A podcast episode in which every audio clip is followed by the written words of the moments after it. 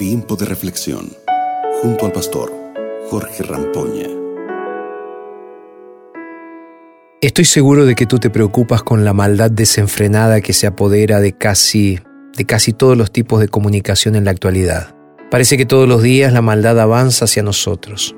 Llegamos al punto de tener que, que vivir con rejas o poner cercas eléctricas para protegernos de otros seres humanos.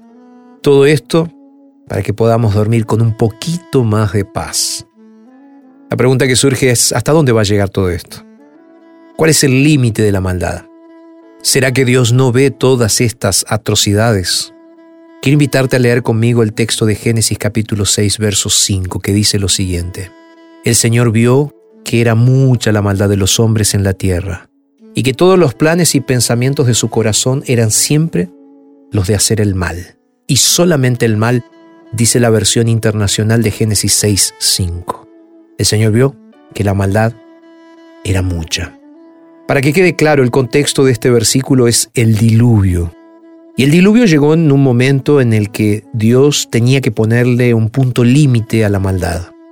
Dios destruyó todo a través del diluvio. Dios destruyó a todos los que permanecieron en la maldad. Y todo lo que sucedió en el diluvio es solo una muestra de lo que sucederá en el juicio final.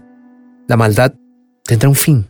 Dios no se ha olvidado, Dios no es pasivo, pero todas las cosas pasan en su tiempo y Él hará justicia. Quizás hoy estés derramando lágrimas porque has perdido a alguien víctima de la violencia. Tal vez te duela el corazón y tu mente no puede entender cómo alguien puede ser tan brutal con otra persona. Recuerda, cuando Jesús regrese a esta tierra nunca más habrá muerte, ni llanto, ni clamor, ni dolor. El juez justo vendrá a esta tierra y acabará con el pecado y los pecadores para siempre. Ahora bien, el hombre, el ser humano, aquí en esta tierra. Para el hombre la maldad no tiene fin, pero con Dios vendrá el fin de todo sufrimiento. Por eso si estás en este momento sufriendo algún tipo de maldad en las manos de cualquier persona, necesito que sepas que Dios recompensará a todos aquellos cuando Él regrese. Nadie que ponga su esperanza en Dios quedará decepcionado. Por eso, por eso hoy quiero invitarte en este momento a buscar tu seguridad en Dios. Te invito a hacer de Dios tu fuerza. No hay maldad que pueda vencer el poder de Dios. No. Invita hoy a Dios para ser parte de tu vida. Háblale del dolor y la injusticia que estás sufriendo. Pronto Jesús regresará y pondrá fin al mal que existe y nunca volverás a llorar. Cree en esta promesa y vive con la certeza de que Dios tiene los ojos abiertos y ve todo lo que existe en este mundo. Tú siempre has sido y siempre serás el centro del amor de Dios. ¿Puedo orar por ti, ahí donde te encuentras?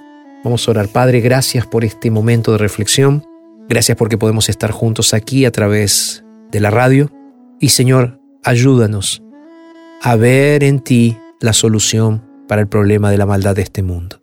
Señor, te entrego nuestras vidas y lo hago en el nombre de Jesús. Amén y amén. Acabas de escuchar Tiempo de Reflexión con el pastor Jorge Rampoña.